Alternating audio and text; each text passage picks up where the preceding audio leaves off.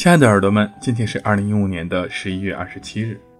日本的建筑师阿布琴曾经讲说，想要住在像鸟窝一样的房间里。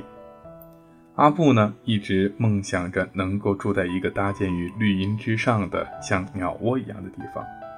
在建造自家住宅的时候，他的的确确实现了这个梦想，在庭院里种满了树，用绿色将建筑整个覆盖了起来，创造出了一个。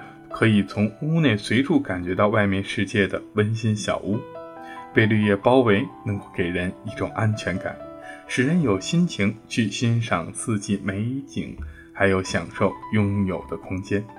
这是一座从孩童般纯洁美丽的祈愿中诞生出的有名的住宅。